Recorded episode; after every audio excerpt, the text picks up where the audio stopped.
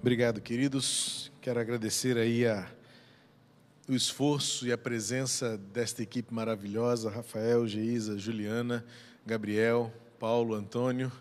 E lá dentro, vocês não estão vendo, né? aqui na frente também, tem o Roberto na câmera, Silvia aqui na outra câmera, Pedro lá na parte de som. Lá dentro, na ilha, temos o Fábio e também vocês estão acompanhando hoje a tradução em Libras simultânea à transmissão do culto. A Aline e a Eliane estão nos ajudando e eu peço a Deus que os recompense, os abençoe e os guarde, porque vocês estão se expondo é, para servir ao reino, não é? Eu agradeço a Deus pela vida de vocês, suplicando que o Senhor guarde vocês, peço à igreja também que ore por esses que estão servindo, tantos estão aí servindo e não tem outra opção, não tem outra escolha.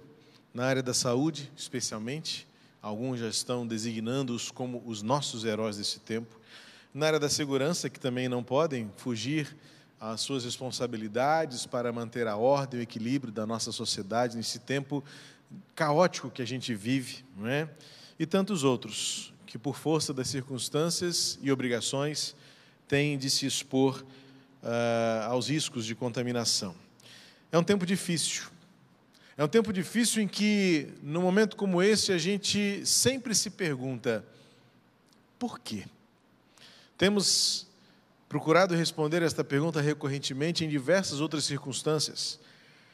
Não é a primeira, não é a primeira crise que a gente vive, mas sem dúvida alguma é a pior que nós já vivenciamos como geração. Eu disse há pouco, no início do culto, que a humanidade já viveu diversas outras tragédias, epidemias, pandemias, terremotos, calamidades, é, cataclismas enormes que trouxeram divisores na história. Provavelmente esse tempo nosso também será um tipo de divisor na nossa história e só saberemos quando tudo passar. Mas vai passar. Pode demorar, como sempre, nosso tempo é diferente do tempo da precisão como Deus age e governa todas as coisas. E eu quero deixar com vocês nesta noite um versículo apenas para o início da reflexão e alguns outros que nortearão o raciocínio em resposta a esta pergunta que é feita desde que a humanidade existe. Tanto é que esta pergunta foi feita muito mesmo antes da filosofia grega propor a chamada teodiceia, que é esta razão entre o bem e o mal. Quem tem mais força? O bem e o mal. Porque parece-nos que o mal tende a prevalecer e aquela pergunta famosa do rabino Kushner que diz: por que coisas ruins acontecem a pessoas boas? Esta mesma filosofia também desenvolvida por uma pessoa chamada Epicuro, mas que na verdade busca-se respostas, mas a pergunta não é nova. Talvez ao longo da história da humanidade muitas outras respostas tenham sido propostas, mas há um texto, há uma palavra que nos revela uma resposta atemporal, contundente, efetiva, eficaz à palavra de Deus. Em Êxodo capítulo 5, Moisés pergunta isso a Deus. E parece que Moisés é bastante ousado na pergunta que faz, porque ele coloca a fonte da dor no próprio Deus. Na verdade, isso é uma perspectiva, é uma, é uma percepção, é uma forma de ver, é uma cosmovisão. É a maneira como Moisés e o povo entendia as circunstâncias. E sem dúvida alguma, esse é o grande dilema: de onde vem, mas especialmente qual a razão. E em Êxodo capítulo 5, versículo 22, Moisés se queixa com Deus e diz assim: Ó Senhor, por que afligiste este povo? O contexto aqui era o início do ministério, vamos chamar assim, de Moisés à frente do povo. Moisés estava tendo a sua primeira experiência de liderar o, o povo de Deus. Ele havia sido trazido de volta ao Egito. Capítulo 3 é aquela experiência quando ele observa uma sarça pegando fogo, mas sem se consumir. Se aproxima, Deus fala assim: opa, devagar aí, porque o lugar onde você está pisando é santo, então tire a sandália dos seus pés. E aí Moisés tem aquela experiência da teofania, quando Deus se manifesta, fala com ele, e o chama, o convoca: Moisés, eu tenho ouvido o clamor do meu povo. Essa já é uma certeza fundamental no cenário, no cenário que compõe toda essa história. Ou seja, muitas vezes a gente observa apenas um ponto, talvez quando a gente olha pela plataforma, a gente se concentra naquilo que mais nos atrai, talvez naquilo que mais nos afeiçoe, mas existem outras, outros momentos, outros lugares do cenário que compõem o todo. E veja, o todo é: Deus não mudou. E quando Moisés foi chamado por Deus, olha como é que Deus diz a Moisés lá no capítulo 3: Tenho ouvido o clamor do meu povo. Deus continua ouvindo o nosso clamor. Por isso a oração precisa ser a nossa primeira atitude. A oração precisa ser a nossa primeira reação a toda e qualquer crise que enfrentarmos. E o texto, então, do capítulo que estamos lendo, é quando Moisés chega no Egito de volta, Agora ele vai a, a, a, Faraó e ele, incumbido aí da responsabilidade, certamente cheio de si, Deus mandou falar, eu vou falar, e ele chega para Faraó e diz: Olha só, é o seguinte, Deus mandou vir aqui, você tem que libertar o meu povo para adorar, o povo de Deus para adorá-lo no deserto. Eu posso imaginar a cena, Moisés fala assim: Faraó fala, quê? Que Deus é esse? E Faraó fecha as portas. Faraó diz assim: nada disso aqui não, aqui você não vai ter vez. Quem é você? Quem é o seu Deus? Onde é que você pensa que está? Talvez Faraó tenha dito aquilo que nós vamos ouvir. Com quem você pensa que você está falando?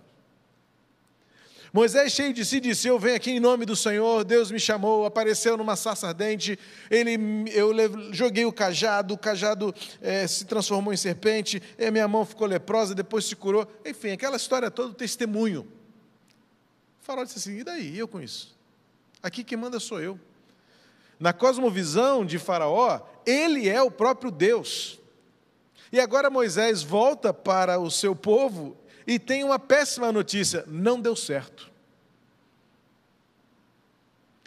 O texto do capítulo 5, Faraó aflige ainda mais o povo. Vamos mostrar quem manda aqui. Olha como é que Faraó fala assim: vamos mostrar para esses caras quem é que manda aqui. E aí manda os seus capatazes, diminuírem as substâncias, os componentes da fabricação dos tijolos, mas obriga que eles fizessem a mesma, aliás, duplica a quantidade de tijolos que eles tinham que fazer. Imagina, tira os insumos e aumenta o resultado. Impossível. E aí o que acontece? O povo faz rodinha em volta de Moisés e fala assim: O que, que você está fazendo aqui, Moisés? Veio complicar o nosso terreno aqui? Olha o que você fez, inventou de falar em nome de Deus e olha o, o estrago que você está fazendo com a gente. Moisés então se vê numa situação complicada e agora ele se volta para Deus e fala assim: Como é que é, Senhor? Me tirou da minha zona de conforto, estava muito bem lá cuidando do rebanho do meu sogro, fez aquela cena toda, mostrou a sarça ardente, fez o, o cajado das minhas mãos se transformar numa serpente, curou, eh, na verdade, enfermou e depois curou a minha mão com lepra, e agora vem para cá e nada acontece? E aí vem a pergunta de Moisés: por quê? Meus irmãos, essa pergunta acompanha a humanidade desde os primórdios da nossa existência. Por quê? Por que maltrataste o teu povo? Interessante que Moisés, ele tem uma percepção ainda do pertencimento, o povo é de Deus, mas ele está com uma certeza. Na visão de Moisés, o mal veio da parte de Deus também. E agora Deus começa a trabalhar esta percepção, eu diria, teológica. Moisés agora está olhando para o contexto e ele precisa entender como é que funciona essa relação do mundo espiritual com o mundo material. Aquela coisa da dimensão do, do que nós somos, de quem Deus é. E agora Moisés precisa organizar os seus conceitos. A crise para Moisés agora é uma oportunidade dele aprender algumas coisas novas, e é o que o texto vai nos ensinar. A questão é que essa pergunta que Moisés faz do porquê, ela é tão antiga quanto Platão, Sócrates, Epicuro e os filósofos de hoje, ou os do passado recente, teólogos, rabinos, professores. É porque a maioria de nós sustenta uma relação de causa e efeito. Ou seja, isso está acontecendo por que isso foi feito. Essa é a nossa principal concepção. A questão é que nem sempre nós entenderemos as consequências ou conseguiremos discernir uh, o nível da, da causa, discernir exatamente como, como tudo isso aconteceu. É, são perguntas que vêm a mim, a você, onde você está, e fala assim: mas por que tudo isso? Ou aonde estamos indo? Onde chegaremos? E o texto então vai nos ensinar algumas coisas preciosas acerca dessa questão em que nós precisamos lidar com porquês quando não há razão ou quando não há explicação. O texto vai dizer logo a seguir que no, no final acaba o texto, primeiro porque Moisés ele entra numa crise vocacional. Veja que logo depois da pergunta, versículo 22, ele fala assim: Por que me enviaste? Ou seja, eu sou inócuo aqui. O que, que eu posso fazer diante disso? O momento que vivemos como sociedade, como Brasil, como mundo, a gente percebe a nossa pequenez diante dessa relação. Eu, você, onde você está, fala assim: o que eu posso fazer? E a gente se vê assim: será que o que eu estou fazendo é suficiente? Será que o que eu sou, o que eu posso fazer, de fato, alcança o resultado esperado e necessário? Moisés está entrando nessa crise vocacional. Porque ele fala assim: por que me enviaste? Mandaste eu vir para cá, Senhor? E a coisa só está piorando. A curva, o pico ainda está por vir. E a gente sabe que o negócio não ia demorar. Quem conhece a história toda do livro de Êxodo sabe que ainda ia demorar um pouquinho mais. Mas a questão é que o texto nos faz perceber que nós realmente não temos o controle das circunstâncias. Ao final do capítulo 5, 22 e 23, logo vem, desculpa, 22 e 23 é, logo vem o capítulo 6. Aí eu volto naquela minha aulinha de homilética, de hermenêutica, de trabalhar o texto. Muito cuidado com os versículos, porque eles não podem separar a ideia principal do texto. Os númerozinhos atrapalham porque logo depois do capítulo 5, versículo 23, vem o capítulo 6, versículo 1, mas a história é a mesma. A história é a mesma. Moisés aqui, ele agora vai ouvir de Deus. Não é outra história, não é outro capítulo, é imediatamente após a queixa de Moisés, Deus fala: Agora você verá o que vou fazer a Faraó. Algumas lições preciosas desse texto imediatamente ao texto. Primeiro, Deus não gasta tempo tentando explicar para Moisés. Isso é uma coisa que você e eu precisamos entender. Deus não perde tempo explicando o inexplicável, ou até diria assim, resolvendo o insondável. Será que a gente seria capaz de entender o que Deus está fazendo de fato? Quem compreendeu a mente do Senhor, diz Isaías. E Paulo replica isso. Quem deu ao Senhor conhecimento? Deus sabe que nós não conseguiremos alcançar a grandeza do seu discernimento e do seu conhecimento. Então, eu vejo aqui que Deus detém-se apenas em dizer o que ele vai fazer. E agora o que interessa a Moisés é olhar para o futuro. Porque normalmente, queridos, Buscar a razão do porquê é remontar um passado, e nós não temos competência para mudar o passado. Quando a gente está procurando o porquê, a gente está procurando a causa. E onde ficou a causa? Se não no passado, pelo menos a milhas e milhas e milhas de distância. Então, gastar tempo dizendo assim, por quê? É revisitar o passado. E nós cremos e servimos a um Deus que está sempre olhando para frente. O Deus que é, Ele é ontem, Ele é hoje, Ele é amanhã. E é por isso que Deus agora vai dizer para Moisés: Você verá o que eu vou fazer. Eu não gasto, eu não devo desperdiçar energia tentando decifrar o indecifrável, conhecer o insondável. E Deus responde para Moisés: Você quer saber por quê? Vamos gastar tempo com isso não? Temos uma vida pela frente, temos um futuro a experimentar. É hora da gente olhar para amanhã e você vai ver o que eu vou fazer. Outra lição importante também é que, ao não gastar tempo explicando o porquê para Moisés, o que mais me fascina é que Deus não fica aborrecido. não coloca ainda mais culpa no coração de Moisés, em Moisés se queixar com ele. Para mim, aqui já é um vislumbrar da graça. Talvez Deus pudesse, se ele fosse como eu, e louvado seja o nome dele, porque ele em nada se compara a mim, ele é Deus. Talvez se Deus fosse um pouquinho mais humano, ele diria assim: Moisés, olha como você fala comigo, hein? Não é isso que a gente fala? Se a gente se sente um pouquinho mais na autoridade sobre alguém, a gente fala assim: olha, cuidado que você. Sabe com quem você está falando? Olha como você fala comigo, hein? Eu já tive que ouvir isso dos meus pais quando eu era mais novo. Olha como você está falando comigo. Quantos já não ouviram isso também? E aí, pai, do seu lado aí, seu filho te catucando agora no sofá, não é? Talvez Deus pudesse e que, e que teria autoridade para dizer: Moisés, olha como você fala comigo. Mas Moisés não ouve de Deus uma repreensão, porque Deus é graça, Deus é misericórdia. Quando Deus quer advertir e disciplinar, Ele faz diretamente, Ele não fica dialogando. E, e para mim esse texto é precioso porque Deus vai ao ponto: Moisés, você vai ver o que eu vou fazer. Isso é graça. Quando Deus não leva em conta a nossa ignorância. Quanta bobagem a gente já pensou nos dias de hoje. Quanta elocubração maluca que a gente está fazendo, tentando encontrar porquê.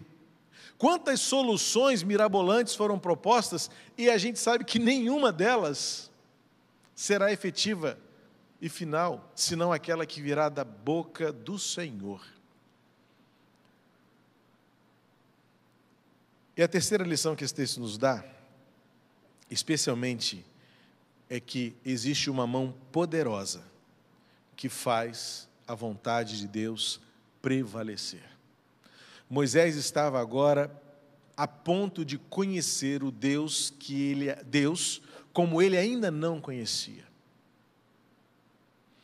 É a terceira lição que esse texto nos dá, quando Deus diz assim: Você verá que por mão poderosa ele os deixará ir. Há uma mão poderosa que governa o universo. Há uma mão poderosa que, tão invisível quanto a causa do nosso sofrimento hoje, tão invisível quanto, é infinitamente mais poderosa para exterminar e dar um fim a tudo isso, como ele quiser. E Moisés agora estava a ponto de saber, é quando então começa a narrativa das famosas dez pragas do Egito.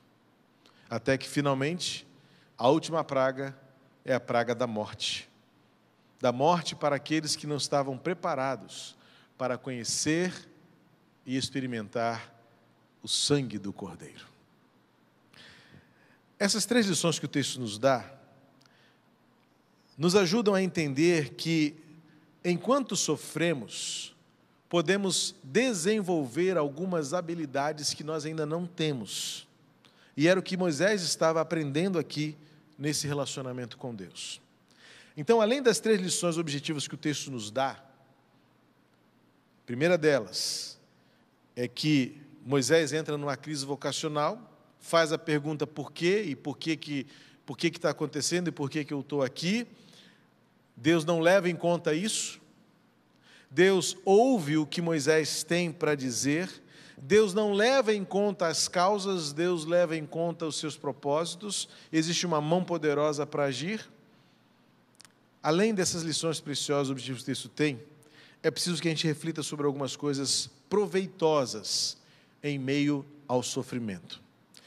Algumas coisas ruins são fruto da realidade de um mundo decaído e sem Deus. Algumas vezes a gente tenta encontrar respostas ao porquê, tentando direcionar para o alto, quando na verdade elas são para o lado. Ou seja, que responsabilidade nós temos numa autoanálise, numa avaliação, para entender que muitas vezes as coisas ruins que vivenciamos são fruto daquilo que nós mesmos temos feito com a gente, com os outros, com o mundo. Eu volto a me referir a uma imagem que me marcou muito na semana que passou, nas primeiras notícias que recebemos, depois do tempo da quarentena na Itália. As águas dos canais de Veneza estão límpidas novamente. Significa o quê? São as pessoas na rua, no ir e vir, nos seus barcos, que tornaram imundas as águas daquela cidade. Ou seja, nós temos uma capacidade de destruir as coisas. Nós temos uma capacidade de nos machucar mutuamente. Nós temos uma capacidade de nos destruir mutuamente. Ora, vamos olhar um pouquinho os jornais dos últimos dias. Nossos governantes têm feito um esforço sobremodo para que a gente fique em casa. E sabe onde as pessoas estão indo? Para a praia, para os bares. Ou seja, a gente, tem um, a gente pode escolher um jeito de se precaver e se prevenir, e muitos escolhem desobedecer. Veja que coisas ruins acontecem também por causa de uma realidade decaída do ser humano que se mantém egoísta, materialista, destrutivo, poluente, contaminante, vicioso, ofensivo, que machuca. Ou seja, pense bem, algumas vezes dizemos por quê? E a resposta pode estar porque nós escolhemos isso. Outras não, mas muitas vezes as coisas, se são ruins, até pioram, porque nós escolhemos isso. Mesmo coisas ruins podem ser usadas por Deus para o bem. Esse é o milagre, o poder que Deus tem. Deus levou o povo para o deserto. Uma outra ilustração linda que essa realidade vívida na história do povo de Deus tem é que a viagem do Egito para a terra prometida podia ter durado algumas talvez umas duas semanas, no máximo três, em linha reta, mas levou 40 anos. Sabe por quê? Porque o povo precisava conhecer melhor a Deus. Significa que Deus pode muito bem usar coisas ruins, difíceis, contrárias, adversas, para revelar o que de melhor Ele tem para nos mostrar, para nos ensinar. Lembra da história de Jó? Jó, quando termina o seu testemunho, o seu livro testemunho, e para mim, com muita convicção, a história de Jó é uma história verídica, tem nome, endereço e data. Jó termina o seu livro dizendo assim: Eu te conhecia só de ouvir falar, mas agora os meus olhos te veem. Essa declaração é épica, é memorável, mas parece que em momentos como esse a gente se esquece de glorificar a Deus de exaltar o nome do Senhor e de dizer a Ele quem Ele é, por nós podemos dizer: agora eu sei. Em Ti eu recebi força, de Ti eu recebi consolo, de Ti eu recebi graça. Antes era só porque eu ouvi o pastor pregar, porque eu ouvi o testemunho do vizinho, do diácono, meu irmão, meu professor de EBD, falavam tão bem de Deus, mas agora eu posso dizer: eu passei. Passei e fui aprovado. Conheço Deus um pouco melhor. Então, circunstâncias como essa que Moisés viveu, e ele mesmo dá testemunho de que muitas escolhas, muitas experiências ruins que vivemos são fruto das nossas escolhas que pioram as circunstâncias. Outras acontecem para que Deus se revele de um jeito como nós ainda não o conhecemos. Outra lição preciosa, e aí vem a, a palavra de Deus, né? Eu revelarei mão poderosa. É a forma como nós podemos encontrar nas Escrituras Sagradas os recursos necessários para enfrentar a crise. Muitas vezes coisas ruins insistem, são recorrentes, permanecem por muito tempo. E onde podemos encontrar recursos? Na palavra de Deus. As Escrituras Sagradas são a fonte de vida, de consolo, de ensinamento.